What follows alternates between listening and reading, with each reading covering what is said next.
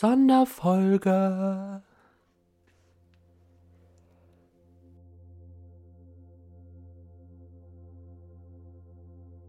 Moin und herzlich willkommen zur Imkist, der sumsige Podcast von der Oster. Heute Folge 23, Sonderfolge Nummer 1. Moin, ich bin Johannes und ich bin Imker und du wirst dich sicherlich jetzt gerade fragen, kommt heute nicht Imker im Juni? Ja, also eigentlich war das auf jeden Fall geplant, dass ich Imkern im Juni heute aufnehme, beziehungsweise morgen schon veröffentliche, also für dich heute. Ja, äh, ist ein bisschen knapp geworden, irgendwie alles. Und ich schaffe es einfach nicht mehr, die Juni-Folge rechtzeitig zum ersten Samstag im Monat aufzunehmen. Wir müssen also warten bis nächste Woche und ganz fest die Daumen drücken, dass dann die Juni-Folge auch tatsächlich kommt. Genau, stattdessen sitze ich jetzt gerade hier und gucke so ein bisschen auf die Uhr. In genau zwölf Stunden müsste der neue Podcast sich veröffentlichen bzw. Ähm, öffentlich sein. Aber ähm, dann bin ich eigentlich auch schon wieder bei den Bienen und komme jetzt auch gerade von den Bienen. Es ist alles sehr hektisch im Moment, sehr voll. Wir haben nämlich den Frühling bekommen. Man mag es kaum glauben. Vor zwei Wochen hatten wir gefühlt noch Schnee. Ja, aber auf jeden Fall eisiges Wetter, maximal 10 Grad. Und jetzt sitze ich hier gerade drin, um mich abzukühlen, denn draußen sind sage und schreibe 28 Grad. Ja, da hat jemand eindeutig direkt von Winter auf Sommer gewechselt. Ja, kommen wir auch mit klar. Ja, wie ich schon eingangs erwähnt habe, im Moment ist viel mit den Bienen zu tun. Ablegervölker müssen betreut werden, die Wirtschaftsvölker müssen betreut werden. Dann kommen demnächst Königinnen an, die bestellt worden sind. Das muss vorbereitet werden. Wanderungen stehen an. Kontakt mit dem Veterinäramt muss gepflegt werden. Und so weiter und so weiter. Da kommt ganz viel auf einen zu im Moment gerade. Und deswegen bin ich irgendwie gar nicht dazu gekommen. Und so ein paar Punkte habe ich jetzt rausgesucht, die ich jetzt hier nochmal ein bisschen genauer erläutern möchte, beziehungsweise wo ich darauf hinweisen möchte, dass es dazu vielleicht sogar schon Beiträge von mir gibt. Einmal das Thema Schwarm. Bislang hatte ich dieses Jahr noch keinen richtigen Schwarm, den ich einfangen musste. Wie auch, es war ja irgendwie auch nie richtiges Schwarmwetter. Jetzt sind die Völker aber schon ziemlich stark in Schwarmstimmung. Mal schauen, ob da noch was kommt. Ich hatte bloß eine Besonderheit, das habe ich so noch nie erlebt. Ich kam letzte Woche Sonntag von den Bienen von einem anderen Standort wieder zurück. Und bei mir zu Hause vom Gewächshaus saß so ein kleiner Haufen Bienen. Als ich losgefahren bin, flogen schon Bienen so immer ins Gewächshaus rein und wieder raus. Das fand ich schon merkwürdig. Ich dachte so, hm, Sie sah so aus wie so Such Sucherbienen, aber ich weiß, dass sie halt um das Gewächshaus herum auch immer was am Wasser sammeln sind. Den Gartenteich, den wollen sie irgendwie nie. Und die Wasserstellen, die ich aufgestellt habe, auch nicht. Das Gewächshauswasser scheint irgendwie besser zu sein. Und ich habe mir halt nichts dabei gedacht. Und als ich wiederkam, saß dann so eine kleine Traube. Vielleicht 40, 50 Bienen, maximal, eher weniger die saßen auf so einem kleinen Haufen auf der, Platte oder auf den Steinplatten vom Gewächshaus. So, hm, was ist das denn jetzt? Näher rangegangen, vorsichtig, um die Bienen auch nicht aufzuschrecken, aber sie wollten auch irgendwie gar nicht fliegen. So zwei, drei flogen in der Luft und die anderen waren am Sterzeln. Ich so, hm, was ist das denn jetzt hier? Alle Hinterteile hoch und am Flügel schlagen. Was, was soll mir das jetzt sagen? Genauer hingeguckt, sitzt eine Königin mittendrin. So, hä? was ist das denn jetzt? Ähm, bei mir zu Hause stehen allerdings nur zwei Wirtschaftsvölker und sonst ist das mein Ablegerstand. Und die beiden Wirtschaftsvölker, da sind die Königinnen definitiv gezeichnet. Ja, ich dann äh, genauer geguckt, nee, Königin ist nicht gezeichnet. Kann ja irgendwie gar nicht sein. Dann muss das wohl eine Königin aus einem Ablegervolk sein. Hab nachgerechnet und dachte so, hm, eigentlich wäre jetzt auch gerade gar nicht so die Zeit, wo eine von denen ausfliegen sollte, um begattet zu werden. Also das passte von meiner Rechnung auch irgendwie nicht. Ja, keine Ahnung. Ich äh, habe in die Völker, die schon eine Königin hätten haben sollen oder eventuell haben können, reingeguckt. Da konnte ich dann auch eine Königin finden, also es passte auch irgendwie nicht. Ja, und da unten saß halt die Königin, lief manchmal aus dieser Traube raus, dann alle anderen irgendwie hinterher, ähm, aber ich weiß nicht, so wirklich Interesse hatten die anderen Bienen auch gar nicht an der Königin. Die waren da am Sterzen und die Königin rannte weg und war manchmal auch einen Meter von, von dem Schwarm entfernt. Ich habe das irgendwie nicht verstanden. Ähm, ja, ich weiß es bislang immer noch nicht. Ich habe sie dann nicht in einen der Ablegerkästen zurückgetan. Das werde ich morgen nochmal überprüfen, ob das eine clevere Entscheidung war, sondern ich habe diesen Schwaben mit weiteren Bienen, die ich aus anderen Völkern zusammengesucht habe, ähm, so einen Kunstschwarm gebildet. Aber so wie es zwei Tage später aussah, hat der das nicht geschafft. Also irgendwie, keine Ahnung. Sowas habe ich noch nie, noch nie gehabt. Also falls da jemand schon mal eine Königin auf dem Fußboden sitzen hatte und ähm, damit Erfahrung hat, schreibt das mal gerne in die Kommentare.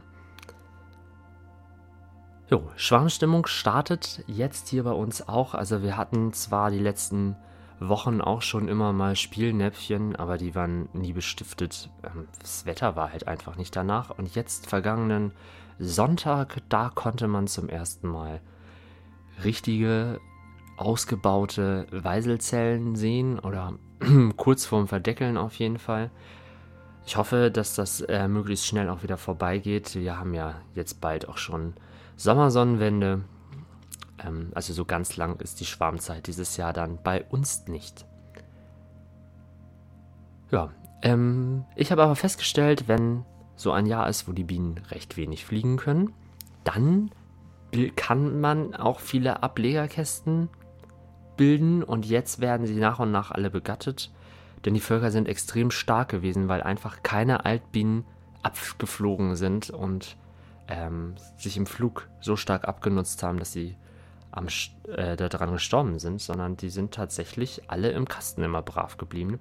Und äh, ich habe manche Völker, da sind drei Honigräume oben drauf. Und die sitzen randvoll mit Bienen, einfach weil sie diesen Platz brauchen. Da ist kein Honig drin, aber sie brauchen den Platz.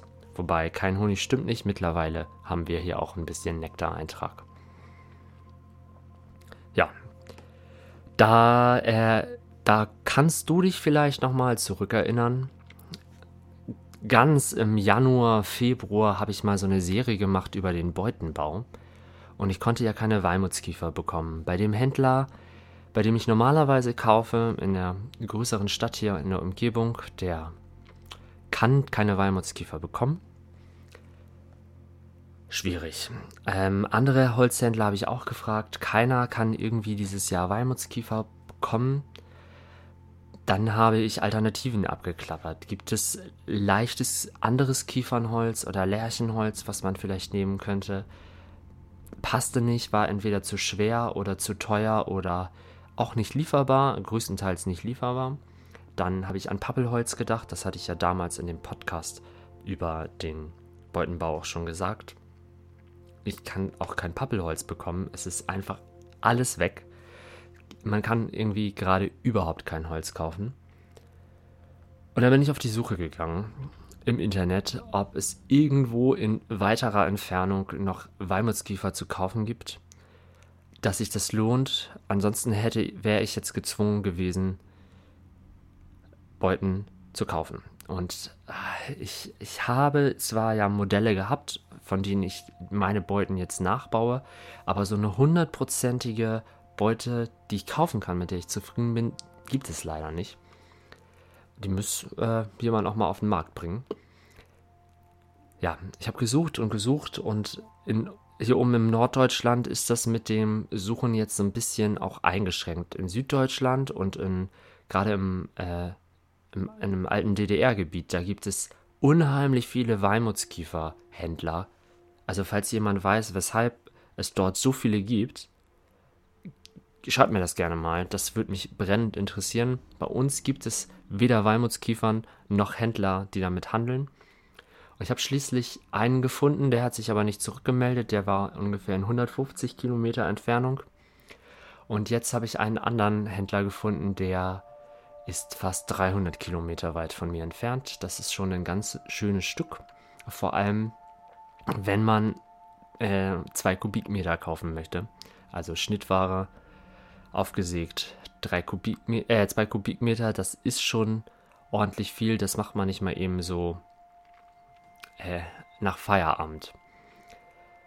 Genau, aber das große Glück war, ich habe äh, dort nett nachgefragt, die liefern sogar.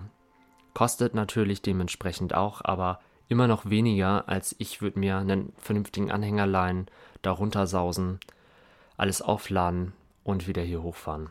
Also perfekt. Dazu wird es dann demnächst auf jeden Fall auf YouTube und Instagram verschiedene Informationen und Einblicke geben.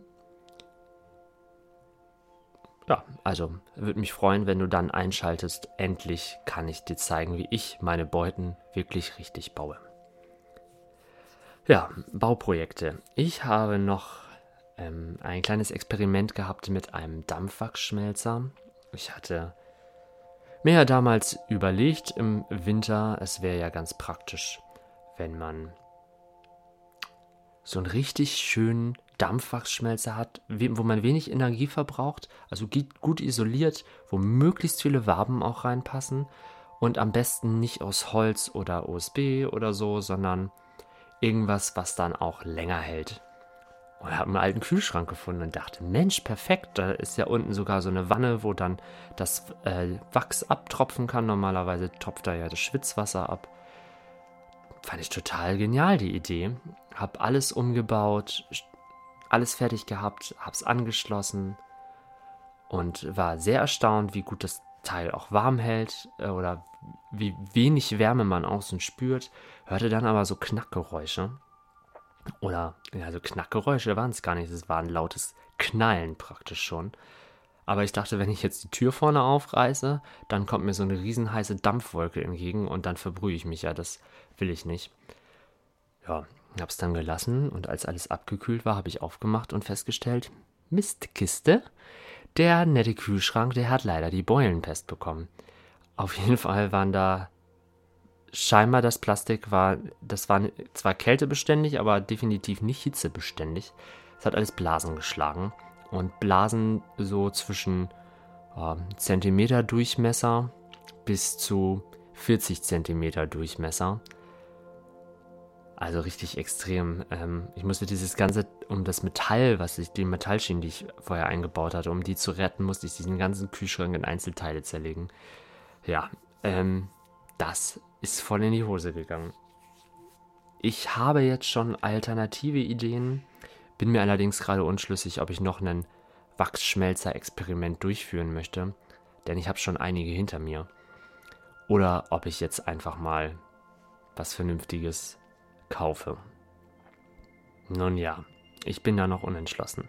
Ein anderes Projekt, an dem ich gerade bei bin, das bislang ganz gut läuft, bis auf äh, ein paar Kleinigkeiten immer, ne, wenn man was selbst macht. Und zwar baue ich gerade eine Stockwaage bzw. vier Stockwagen. Ich bin schon im Winter damit angefangen mit der Planung. Ich habe als Grundlage den Honey Pie, allerdings ein bisschen aufgewertet, irgendwas rustikaleres. Im Original werden, glaube ich, Siebdruck verwendet. Hier bei unserem nassen feuchten norddeutschen Klima Siebdruckplatten das ganze Jahr über draußen stehen zu lassen. Unter einem Bienenvolk, wo auch nicht immer im Winter die Sonne rankommt, ist keine gute Idee. Also gibt es bei mir eine Bienenstockwaage komplett aus Metall. Die Raspberry Pis sind schon programmiert. Einer funktioniert allerdings nicht, da muss ich nochmal auf Fehlersuche gehen, aber ich habe da kompetente Fachberatung also eine Informatikerin, unterstützt mich nach Kräften. Und ja, ich hoffe, dass ich dann die Daten auch demnächst dann euch allen zur Verfügung stellen kann. Ja, das sind die Projekte, die ich neben dem Imkern irgendwie gerade noch so am Laufen habe, die viel Zeit fressen. Gerade die Holzorganisation hat in den letzten zwei Wochen echt viel Zeit gekostet. Ich habe einfach keine andere Wahl. Entweder bekomme ich jetzt Holz oder ich muss Beuten kaufen. Ja, Und jetzt muss ich, bekomme ich Holz. Beuten kaufen wäre natürlich einfacher gewesen, aber jetzt muss ich dann demnächst auch noch viel Zeit in der Werkstatt verbringen, um alles fertig zu machen. Wie schaut es bei dir aus? Geht bei dir auch wieder alles drunter und drüber und irgendwie läuft gar nichts nach Plan und ähm, alles ist chaotisch oder bist du top durchstrukturiert und sitzt schon vom Kasten, wenn der Schwarm abgeht und fängst ihn direkt in der Luft wieder ein? Was bist du für ein Typ? Schreib das doch unten gerne in die Kommentare. Und dann drück mir doch am besten die Daumen, dass wir uns nächste Woche dann tatsächlich zur Juni-Imker-Folge hören können. Bis dahin wünsche ich dir viel Spaß mit deinen Bienen. Lass dich nicht stechen, mach's gut, bis zum nächsten Mal.